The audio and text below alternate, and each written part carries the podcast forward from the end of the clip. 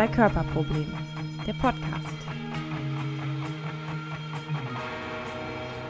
Hallo und herzlich willkommen zu einer weiteren Folge des Zwei-Körper-Problem-Podcast. In der heutigen Folge möchten wir über das Thema Genderdiversität sprechen, und zwar im Kontext von Algorithmen. Und zu Gast heute im Podcast ist Carla Husset von der Bertelsmann Stiftung. Hi Carla. Hi, danke für die Einladung.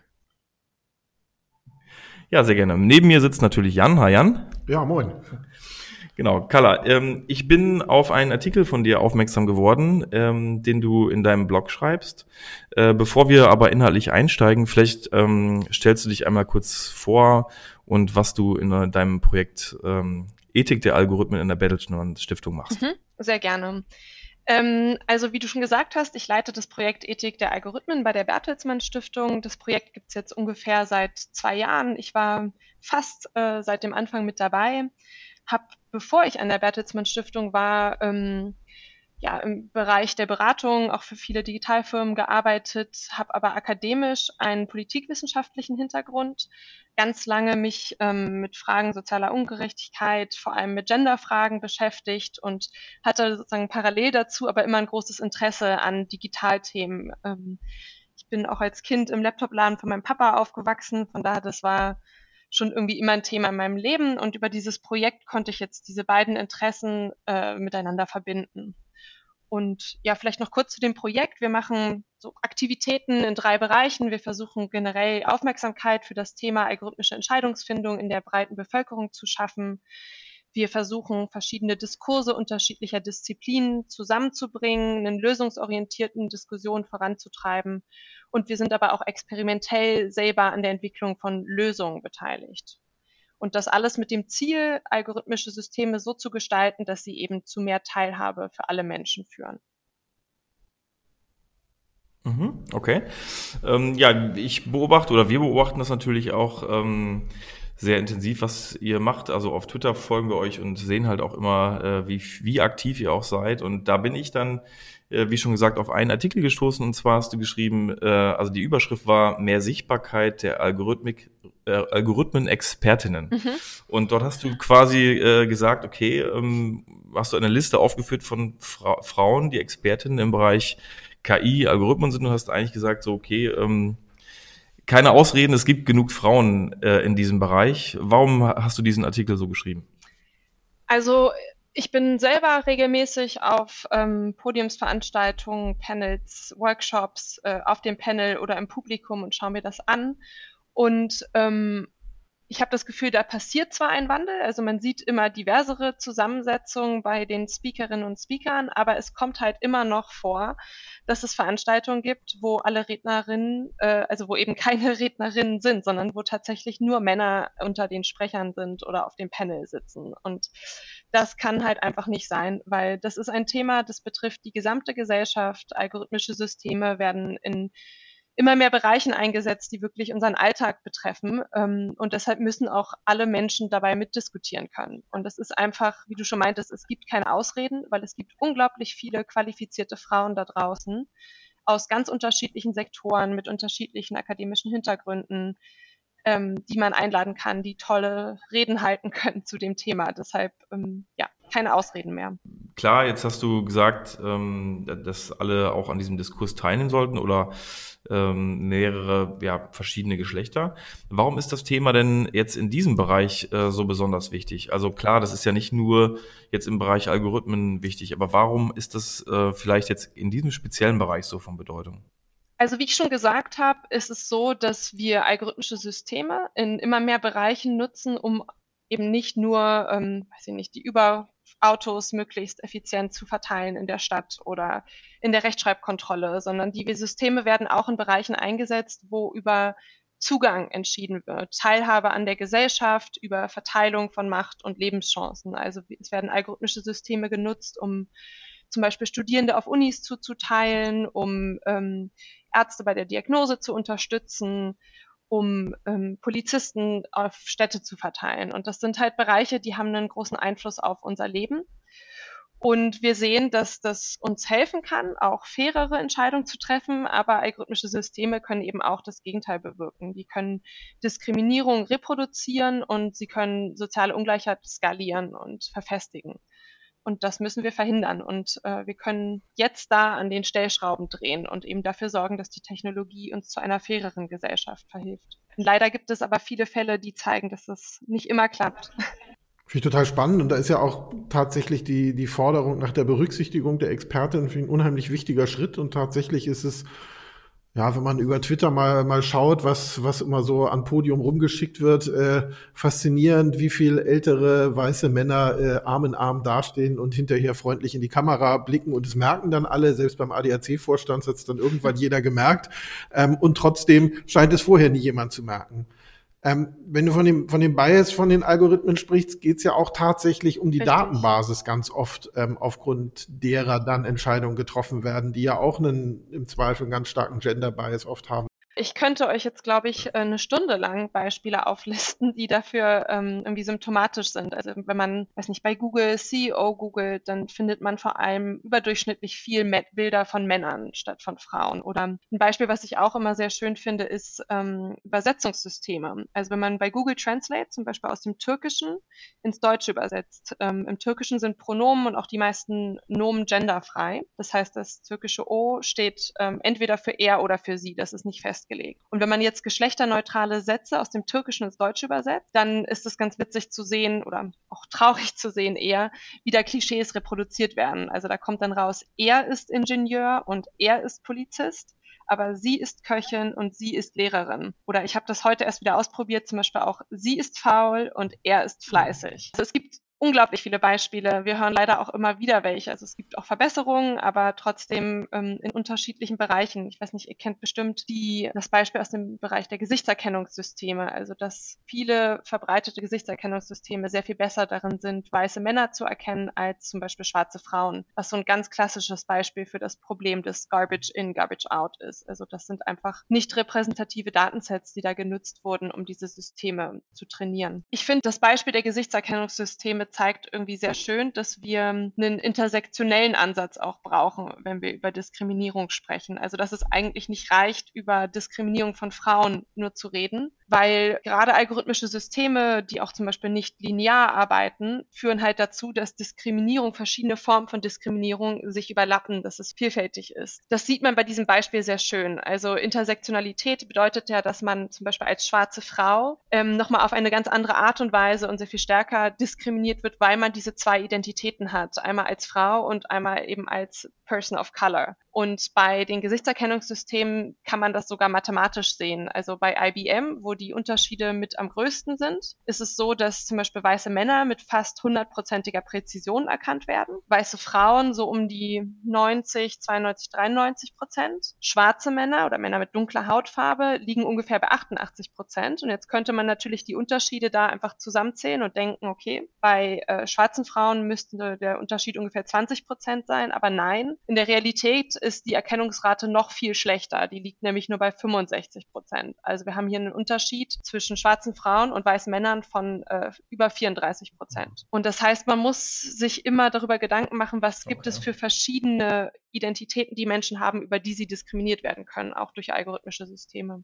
Okay, und also ich meine, das ist ja wirklich ein sehr, ja, sehr vielschichtiges Problem, wie du schon gesagt hast, was man auch nicht an einer sozusagen an einem, an einer Maßnahme irgendwie, ähm, ja, ich würde jetzt mal nicht beheben, aber dem man nicht begegnen kann an einer Maßnahme sozusagen oder an einem mhm. Punkt, weil du ja gesagt hast, es gibt diese verschiedenen Merkmale. Wie erlebst du denn sozusagen die Gesell den gesellschaftlichen Diskurs überhaupt über diese, über die Problematik? Äh, weil du ja auch gesagt hast, ihr wollt gesellschaftliche Themen identifizieren und, und Probleme angehen. Wie erlebst du denn eigentlich den, diesen gesellschaftlichen Diskurs? Über algorithmische Systeme und den Einsatz grundsätzlich? Ja, ich, genau. Und auch im Kontext eben von diesen Problemen, die du benannt hast, äh, der verschiedenen Merkmale von äh, Geschlecht, Hautfarbe. Ne?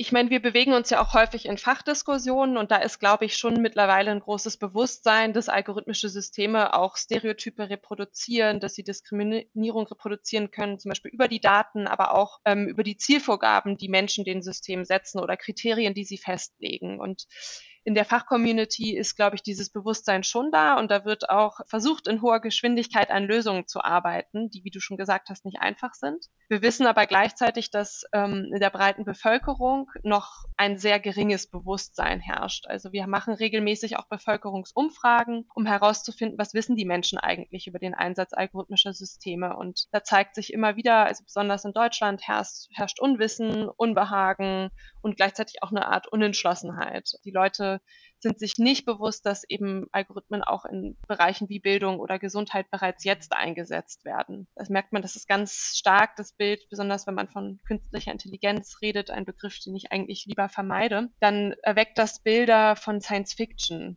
ganz, ganz weit von dem entfernt, was die eigentliche Probleme sind. Ich finde das ja ganz spannend mit dem, mit dem gesellschaftlichen Bewusstsein. Sind ja wirklich tatsächlich zwei Themen da, finde ich, wo, wo wir uns gesellschaftlich aktuell unheimlich schwer tun. Das eine ist irgendwie eine gute ethische Einschätzung von Algorithmen und das andere ist tatsächlich ähm, eine, eine gute Berücksichtigung mhm. von, von Gender und Diversity. Also merken das ja immer wieder bei gendergerechter Sprache und ähnlichem, dass ganz viel sagen, ja, es tut doch nicht Not und hier Genderwahnsinn und tralala und dass sich das ja teilweise sowohl durch die Geschlechter als auch die Generationen zieht. Und, und jetzt fand ich spannend, dass das die Fachgesellschaft arbeitet an Lösungen, weil ich glaube, wir müssen ja tatsächlich einen Schritt weiterkommen, als ein Bewusstsein zu entwickeln. Wir müssen ja tatsächlich gucken, wie gehen wir damit um, dass wir auf einmal ganz tradierte Vorurteile auch noch digital reproduzieren und wie haben wir nicht nur ein Bewusstsein dafür, sondern wie schaffen wir es auch tatsächlich, mhm. moralischen Standard vielleicht zu entwickeln und gemeinsam zu sagen, das wollen wir nicht. Ja.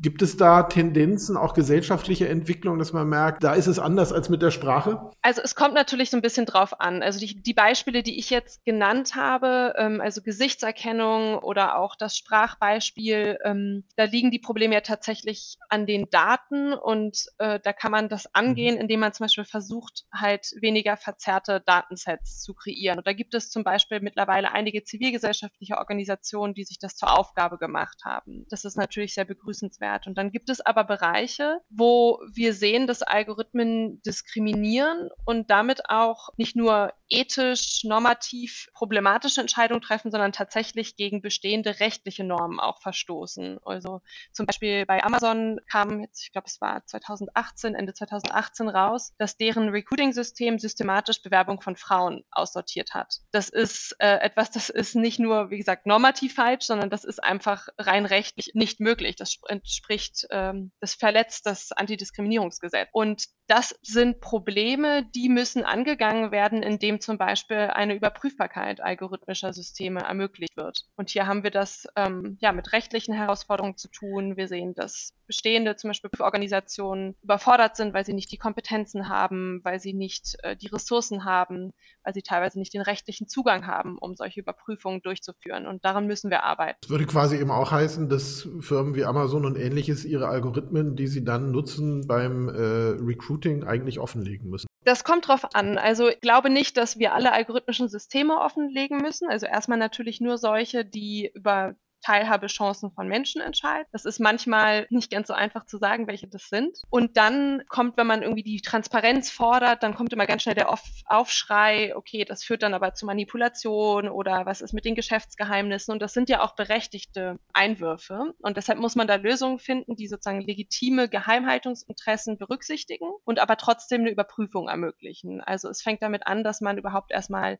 Technikfolgenabschätzung fordert. Also bevor ein System eingesetzt wird, muss ein Unternehmen selber so eine Technikfolgenabschätzung durchführen, dabei möglichst auch potenziell Betroffene zum Beispiel mit einbeziehen und die Ergebnisse der Technikfolgenabschätzung veröffentlichen. Und dabei geht es ja nicht darum, dass der Code offengelegt wird, sondern vielmehr die Wertentscheidung und die Ziele, die dem zugrunde liegen. Und dann gibt es bestimmte Bereiche, die sind so sensitiv, also gerade im mhm. staatlichen Anwendungsbereich, da muss man auch eine Überprüfung durch externe Organisationen ermöglichen. Und aber auch hier gibt es Verfahren, die ja, Überprüfbarkeit von algorithmischen Systemen ermöglichen und dabei trotzdem eine gewisse Geheimhaltung, also sogenannte im Kameraverfahren zum Beispiel, wie wir das äh, aus Gerichten oder auch von Wirtschaftsprüfern kennen. Da werden Prüforganisationen befähigt, Systeme sich im Detail anzuschauen und die Öffentlichkeit ist davon aber ausgeschlossen. Also ganz praktisch, du hast, sage ich jetzt mal, irgendeine Art von Algorithmus, der auswählt, äh, ob man eine Weiterbildung bekommt mhm. äh, im Arbeitsamt. Da gibt es ja auch so ein Beispiel, glaube aus Österreich. Ach genau, genau, Österreich. Äh, und da kommt dann quasi eine, eine externe Beraterfirma, die irgendwie zertifiziert ist, die dann diesen Algorithmus überprüft in irgendeiner Art und Weise. So ist es gemeint, ne? Ja, also ob das jetzt eine Firma sein sollte oder ob man da ein Gremium installieren muss, das kann ich, ähm, kann ich dir gerade nicht sagen. Ich glaube aber bei, gerade bei staatlichen Systemen brauchen wir eine besondere Transparenz. Und im Moment ist das Problem, dass wir nicht mal wissen, wo der Staat überall algorithmische Systeme einsetzt. Und in New York zum Beispiel ähm, wurde vor einigen Jahren eine Arbeitsgruppe eingesetzt, die das, die Aufgabe hatte, sich die staatliche Nutzung algorithmischer Systeme anzuschauen, unter die Lupe zu nehmen, Empfehlungen zu entwickeln. Und das wurde groß gefeiert in der Community. Das ist ein Vorbild. Genauso müssen wir es machen. Jetzt sitzen die zwei Jahre ungefähr, haben sie angefangen zu arbeiten. Ähm, jetzt ist rausgekommen, dass sie nicht wirklich weitergekommen sind, weil sie es eben nicht mehr schaffen, eine Liste zu erstellen mit allen äh, Systemen, die im Einsatz sind, weil da eben ja privatwirtschaftliche Geschäftsgeheimnisse im Weg stehen. Und wenn wir nicht mehr wissen, was genutzt wird, dann können wir es eben auch nicht, dann können wir keine Regeln dafür definieren, dann können wir keine breite gesellschaftliche Debatte darüber führen, wo die Grenzen sein müssen. Das heißt, in Deutschland wäre ja sowas sozusagen auch eine Forderung, dass man in Deutschland so eine Art von, ähm, ja, ich nenne es jetzt mal Platt, äh, Übersicht hat, sozusagen, wenn sie auch vielleicht verschlossen ist oder so, wo werden überhaupt algorithmische Systeme eingesetzt und wo bereiten sie Entscheidungen vor? Keine Ahnung, in Bildung, äh, Ausbildung, äh, ähm, ja, Weiterbildung oder so. Ähm, und wo, ja, wo treffen sie vielleicht sogar Entscheidungen? Wäre das, das wäre sozusagen die Forderung, ne?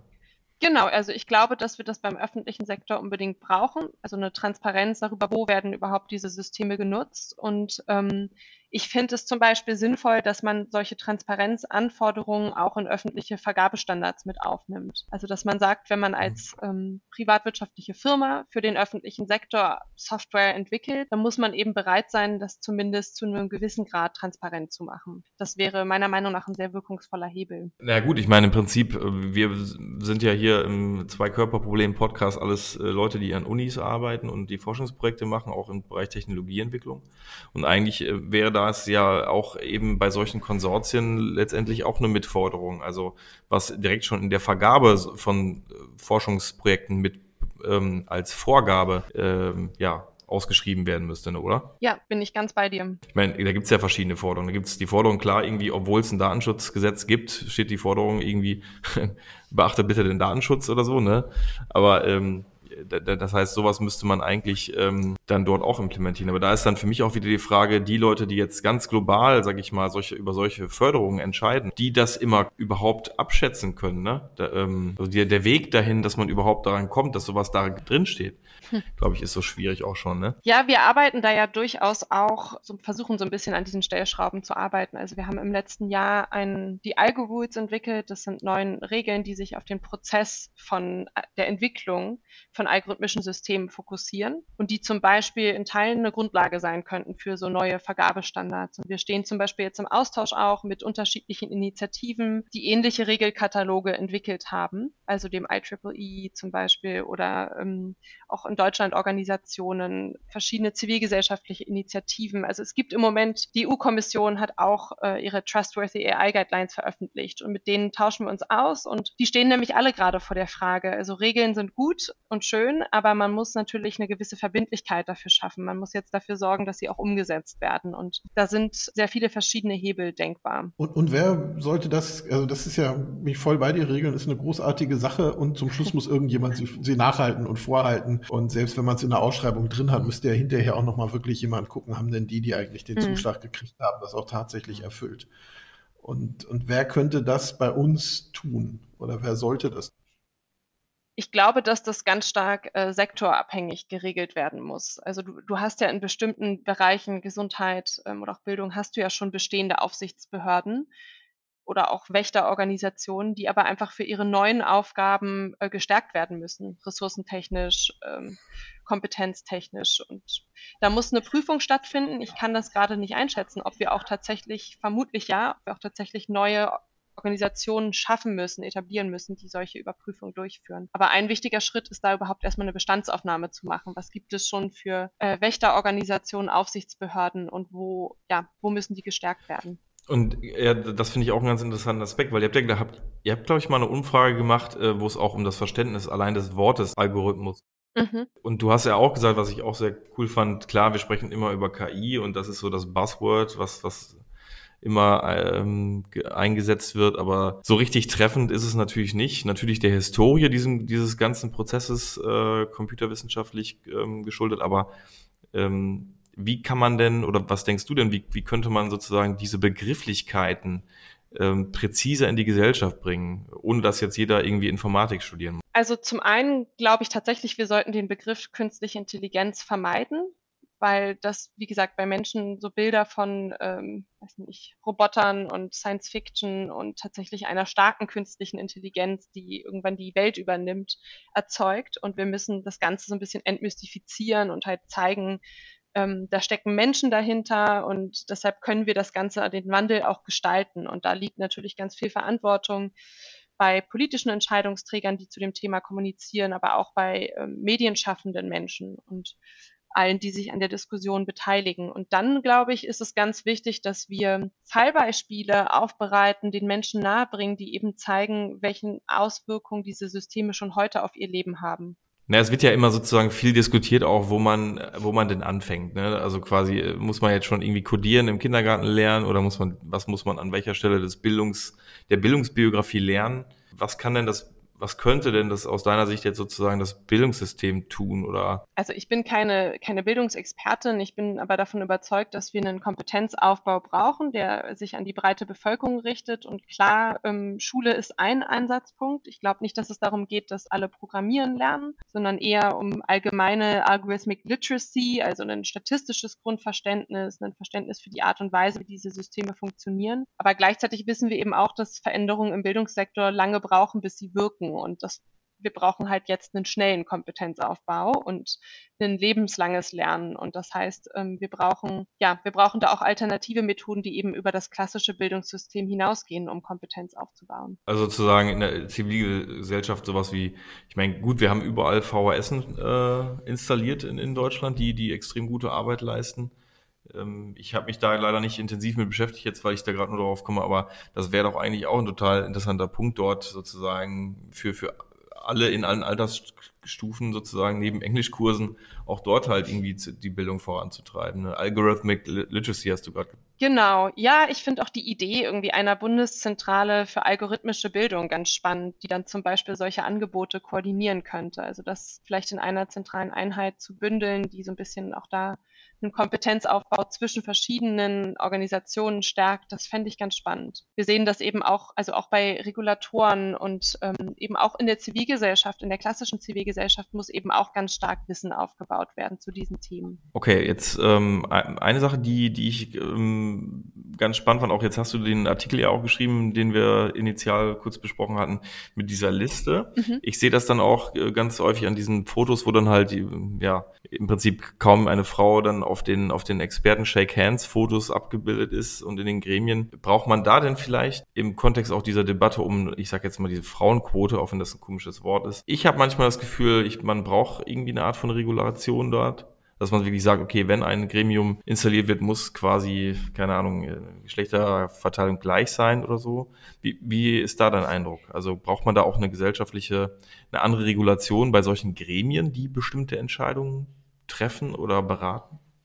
Also ich bin äh, fest überzeugt, dass wir Diversität auf allen Ebenen, also nicht nur Geschlecht, sondern grundsätzlich Diversität brauchen in allen Institutionen, Gremien, die irgendwie gesellschaftlich relevante Entscheidungen treffen. Und ich habe das ja vor, jetzt mehrmals gesagt, algorithmische Systeme reproduzieren im Endeffekt die Entscheidungen der ähm, Menschen, die sie entwickeln, die ihre Ziele setzen. Und dadurch werden auch Machtstrukturen reproduziert. Also die Leute, die über Regeln entscheiden, können bestimmen, was ist normal, was ist gut, was ist schlecht, was ist unnormal. Und ähm, deshalb müssen wir da definitiv dafür sorgen, dass es eine, eine gerechtere Verteilung auch von Macht gibt, dass Diversität geschaffen wird. Und sicherlich ist an einigen Stellen da auch eine Quotenregelung ähm, der richtige Ansatz ich fand es ganz interessant, Kalifornien hat ähm, vor kurzem als erster Bundesstaat in den USA eine Quote für Verwaltungsräte eingeführt. Das heißt, davon sind dann auch ähm, viele Tech-Unternehmen, Tech-Unternehmen betroffen. Ja, weil es ja häufig auch ähm, dann abgelehnt wird und auch, äh, habe ich das Gefühl, von von Frauen auch, dass, dass die sagen, okay, ich, ich will keine Frauenquote haben, weil ich natürlich wegen der Kompetenz ausgewählt werden soll. Und ich habe dieses Argument auch immer ganz zu Anfang vor vielen Jahren irgendwie befürwortet, aber auf der anderen Seite hat sich da mein, meine Einstellung geändert, weil ich einfach sage, es wird ohne eine Regulation wie jetzt da in Kalifornien noch unendlich lange dauern.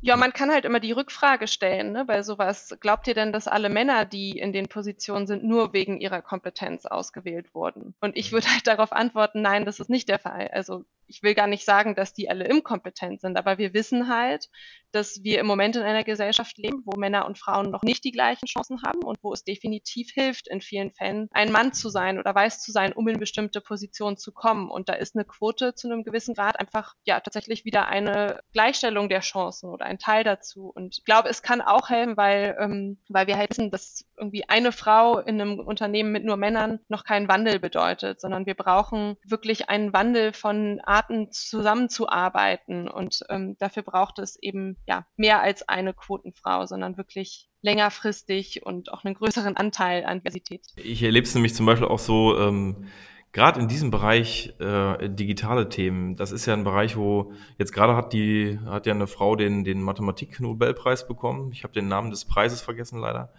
ähm, aber das sozusagen das ja ein Feld ist, wo Frauen wahrscheinlich auch natürlich extrem äh, versiert sind, äh, aber sie natürlich häufig auch einfach gehindert werden, wirklich das zu entfalten, einfach, keine Ahnung, weil Bildungschancen oder einfach Zugangschancen verweigert werden. Ne? Also ich meine, wenn man sich, also es gibt diverse Gründe, warum Frauen nach wie vor unterrepräsentiert sind im Tech-Bereich. Also tatsächlich ist es ja so, dass in den, ähm, dass es ein bisschen besser wird mittlerweile in den Tech-Fächern an den Universitäten, aber dass, wenn man sich die großen Unternehmen anschaut, ähm, in den technischen Rollen, das sind unter 20 Prozent in den meisten, sind Frauen und äh, unter 10 Prozent sind irgendwie Menschen dunklerer Hautfarbe oder in den USA Latinos. Das ist, da sieht es noch schlechter aus. Und dafür gibt es ganz verschiedene Gründe. Also angefangen eben von Arbeitskultur. Es gibt so Statistiken, dass irgendwie zwei Drittel der Frauen, die in Tech-Unternehmen in den USA arbeiten, schon mal irgendeine Form von sexueller Belästigung auch häufig durch Vorgesetzte erlebt haben. Also ein wirklich toxisches Arbeitsumfeld. Gleichzeitig ähm, sind das Stereotype, die zum Beispiel auch bei Einstellungen eine Rolle spielen. Das Amazon-Beispiel zeigt das ja sehr gut. Also der Grund, warum der Amazon-Algorithmus Frauen aussortiert hat, war, weil er gelernt hat anhand des derzeitigen Bewerberpools von Amazon. Und das sind eben vor allem Männern. Also hat er gelernt, okay, männlich sein scheint ein Erfolgsfaktor zu sein, um Männer einzustellen. Und ähm, wir wissen halt, dass Menschen auch nicht gefeit sind, davon sich durch Stereotype bewusst oder unterbewusst beeinflussen zu lassen. Dann gibt es natürlich die Old Men's Club, also Männer treffen sich und helfen einander und äh, Frauen haben dazu noch keinen Zugang. Ja, ich könnte noch weitermachen. Also da sind ganz viele verschiedene Dynamiken, die miteinander zusammenspielen. Hast du denn das Gefühl, jetzt so, manchmal ist es ja so, diese, diese Stereotypen, ne, naja, Frauen und Technik, das ist ja immer so ein bisschen schwierig, so diese, diese ganz oldschool äh, Sachen, so, die, die auch so unglaublich unreflektiert sind, die aber ja auch viel mit der Bildung oder mit der Sozialisation von Frauen schon vom, von, von Kindes auf zu tun haben, ne, das typische, Kinder kriegen halt rosa und äh, Mädchen kriegen rosa geschenkt und, und Jungs blau äh, und den Trecker und so und und ähm, das ist das ist das durchzieht sich ja durch so viele Generationen. Genau, also ich finde das. Aber denkst du manchmal, dass du oder wie erlebst du das denn? Denkst du manchmal, dass du in solchen technischen Fragen, in denen du dich ja nur bewegst, hm. ähm, dass Männer manchmal dir da so mhm. begegnen? Ähm, ja, wie soll ich sagen, dich nicht so ernst nehmen, wie sie es vielleicht einen anderen bei einem Mann tun würden? Ich habe natürlich in meinem Berufsalltag auch schon irgendwie Situationen erlebt, die unangenehm waren und wo ich irgendwie das Gefühl hatte, ähm, da wurde ich jetzt nicht gerecht behandelt, vielleicht auch wegen meines Geschlechts. Also ich hatte das zum Beispiel schon mal, dass ich auf einer Konferenz war und mich mit Personen unterhalten habe äh, und eigentlich ab dem Moment, wo dann mein männlicher Kollege dazu kam, war ich quasi nicht mehr existent oder teilweise wurde auch dann meinem Kollegen vor mir das Du angeboten äh, und äh, ich wurde quasi ignoriert nebenbei. Also sowas, klar, ist mir auch schon passiert. Ich glaube, ganz viel passiert, aber ohne dass man es selber merkt auch. Das ist dann wahrscheinlich das, was wirklich problematisch ist. Und wir wissen, also wir wissen zum Beispiel, dass Männer aus, aus Studien mhm. eher ähm, zum Beispiel befördert werden oder gefördert werden aufgrund ihrer Potenziale und dass Frauen eher gefördert werden aufgrund dem, was sie bereits geleistet haben. Und das heißt, dass man muss auch erstmal härter arbeiten, um dann um weiterzukommen. Und das ist aber natürlich was, ähm, was sich irgendwie unsichtbar vollzieht. Das, was du aber vorhin meintest mit, ähm, also mit der Auswirkung von, von Stereotypen, die uns von klein auf eingetrichtert werden. Das ist, finde ich, ganz spannend, weil das natürlich was ist, was einfach lange dauert, um sowas zu bekämpfen und auch gar nicht, überhaupt gar nicht einfach ist, das wegzubekommen. Das ist tatsächlich etwas, was ja, was eine reale Auswirkung auch darauf hat, wie man selber performt. Also es gibt zum Beispiel so eine spannende Studie, wo sie Mädchen äh, und Jungs einen Mathe-Test haben machen lassen und in der einen Versuchsgruppe haben sie einfach den Test gemacht und in der anderen Versuchsgruppe mussten die ähm, ihr Geschlecht vorher aufschreiben. Und dann haben sie festgestellt, dass in der Gruppe, wo sie das Geschlecht aufschreiben mussten, die Mädchen im Durchschnitt schlechter abgeschnitten haben als in der Gruppe, wo sie es nicht aufgeschrieben haben. Und da spricht man vom äh, Stereotype Threat.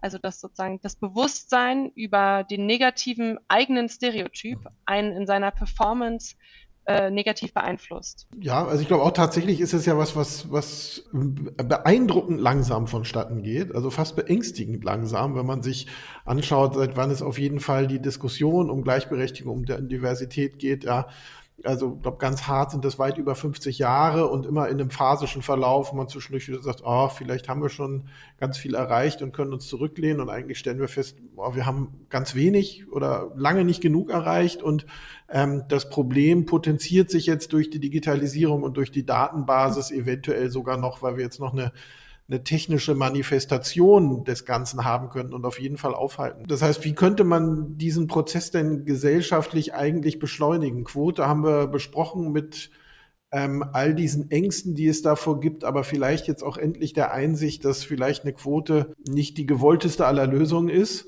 aber es daran kein, kein Weg dran vorbei gibt, um überhaupt erstmal irgendwas zu ändern. Was man ein bisschen sieht, ist, dass man versucht oder dass Frauen versuchen, auch mehr Netzwerke aufzubauen, ähm, sich da auch stärker ähm, auch gegenseitig zu unterstützen. Was könnte man denn noch machen, um diesen Prozess zu beschleunigen?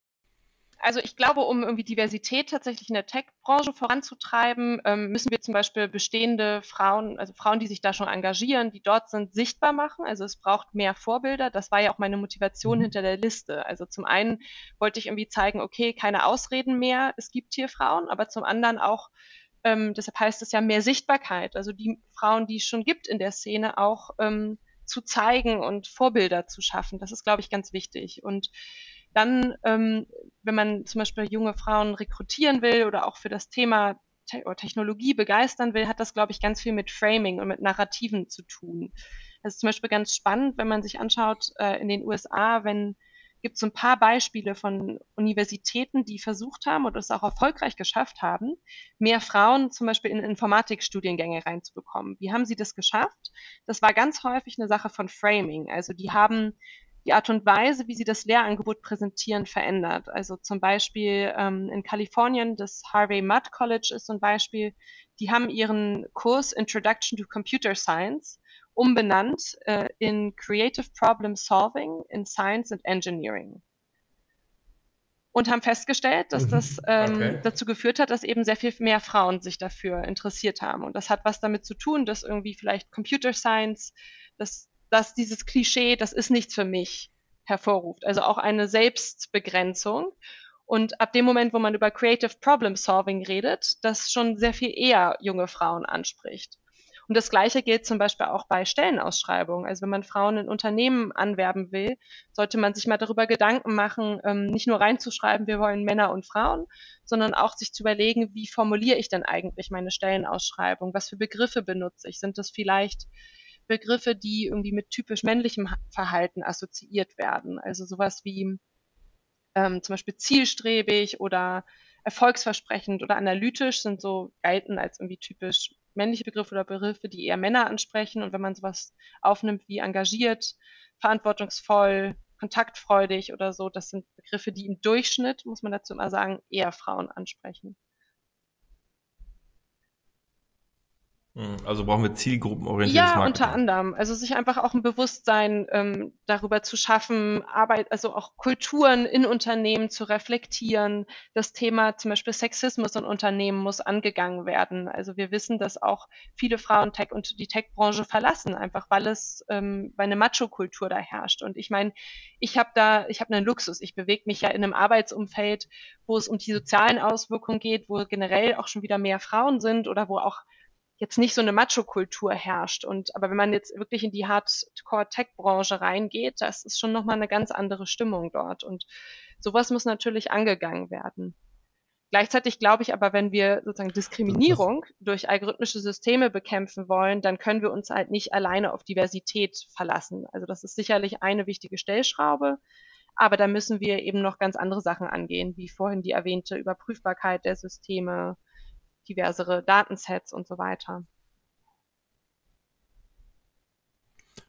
Das heißt aber, bei dieser Zielgruppenansprache müssten wir eigentlich erstmal die, die Stereotypen, die es so gibt, akzeptieren und quasi umgekehrt ansprechen, um dann hinterher die Stereotypen wieder loszuwerden, oder? Mhm. Also wenn man jetzt sagt, wir müssen so stereotype Begriffe mit Absicht wählen, so dass Frauen sich angesprochen fühlen, das wäre erstmal den, den Status quo akzeptieren, um dann den Status quo auch verändern zu können, nämlich tatsächlich. Nee, nicht unbedingt, weil du kannst ja sagen, ähm, mir geht es einfach um eine grundsätzlich diversere Zusammensetzung, was Menschen angeht. Also das können dann Frauen sein, aber es können ja auch einfach, es können auch Männer sein, die sich vielleicht nicht durch äh, Begriffe wie engagiert, kontaktfreudig und so weiter an, angesprochen fühlen. Also vielleicht schaffst du es dadurch auch, eine andere Art von Mann zu rekrutieren. Also ich glaube, es geht einfach darum, dass wir uns öffnen auch für zum Beispiel unterschiedliche Führungsstile. Ich glaube ja auch, dass ähm, Feminismus für Männer eine der größten Befreiungen überhaupt sein kann, weil natürlich auch männliche Stereotype eine Belastung sind. Und ich glaube, es geht grundsätzlich einfach darum, sich davon zu lösen und sich diverser aufzustellen, sich zu öffnen, was unterschiedliche Arbeitsstile angeht. Ja, das ist ganz lustig, dass du diese Stereotypen nochmal an, an, äh, ansprichst, weil Jan hat hier, hier in seinem Büro alles mit rosa, äh, und nicht alles, aber viele rosa Items in ja. seinem, äh, an seinem Büro, also zum Beispiel rote Ordner, rote, ne, eine rosa Tasse und ne, ja, lila Tasse und so, das finde ich halt immer ganz, ganz lustig. Und, und das sind ja eigentlich auch Stereotypen. Ne? Ja, ein Mann, der rosa trägt, mhm. das kann ja nur das und das bedeuten. Ne? Oder ja, ein, ein ne, also diese ganz klassischen Stereotypen. Aber das fand ich total spannend, dass du das gesagt hast, dass das für Männer ja auch eine totale Befreiung mhm. sein kann. Weil, weil ich meine, ganz im Ernst, als Mann hat man, hast, gibt's ja immer diese, was man an Eigenschaften mhm. zuspricht, man ist stark und so männlich so, und, und wenn man nicht so und so viel Bier trinken kann, dann ist man ein echter Mann. Also ganz viele Dinge und man muss sich mit Technik auskennen und so. Diese, das fand ich ganz spannend, dass es eigentlich auch eine totale genau. Befreiung sein kann für Männer so, ne? Es wird spricht jeder an hier.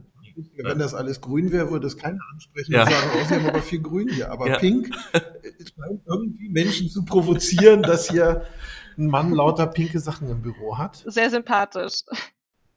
Äh, vielleicht aber noch so ein, ein letzter Aspekt äh, von dir. Was bewegt dich denn in dieser Thematik, in der du dich jetzt auch da dort bewegst, im, äh, am hm. meisten?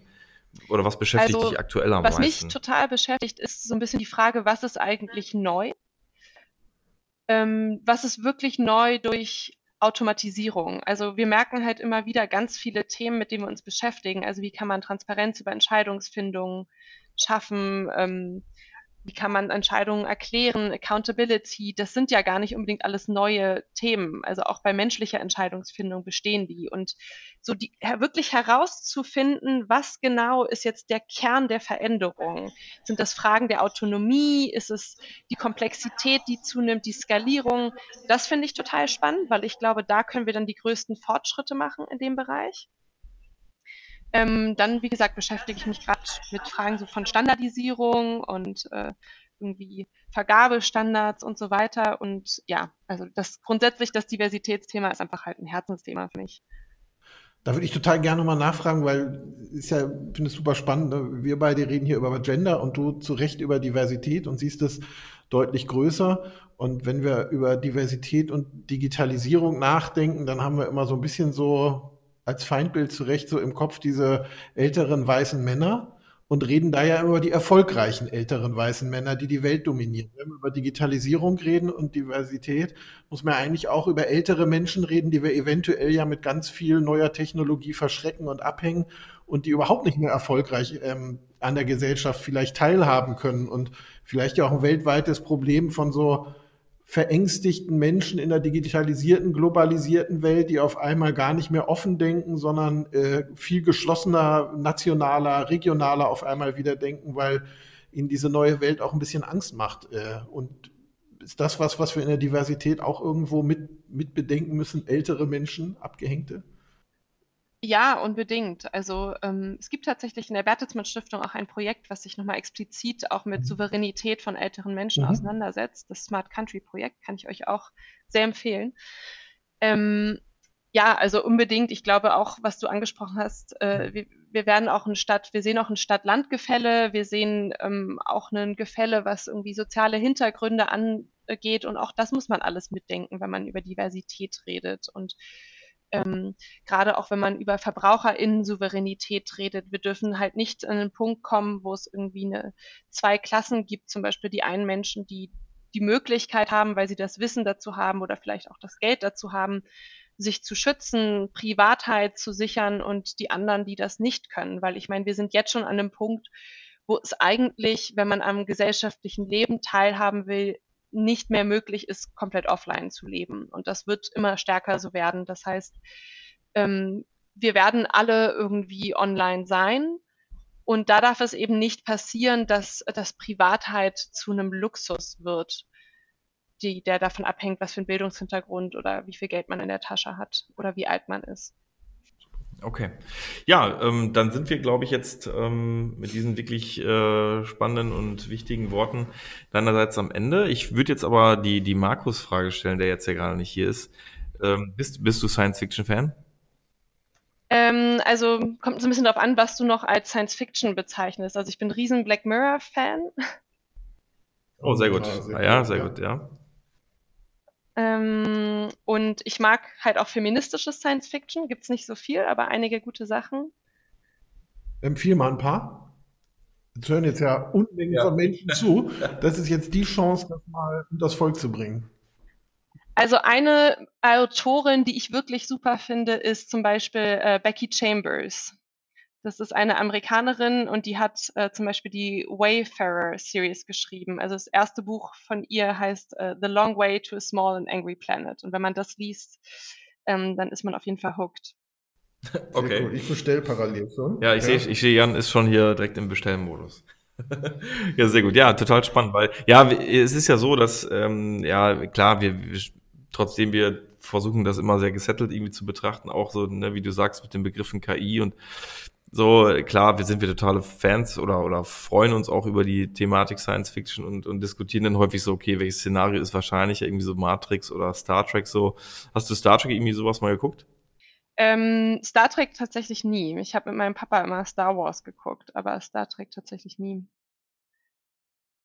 Also jetzt keine Star Trek-Frage.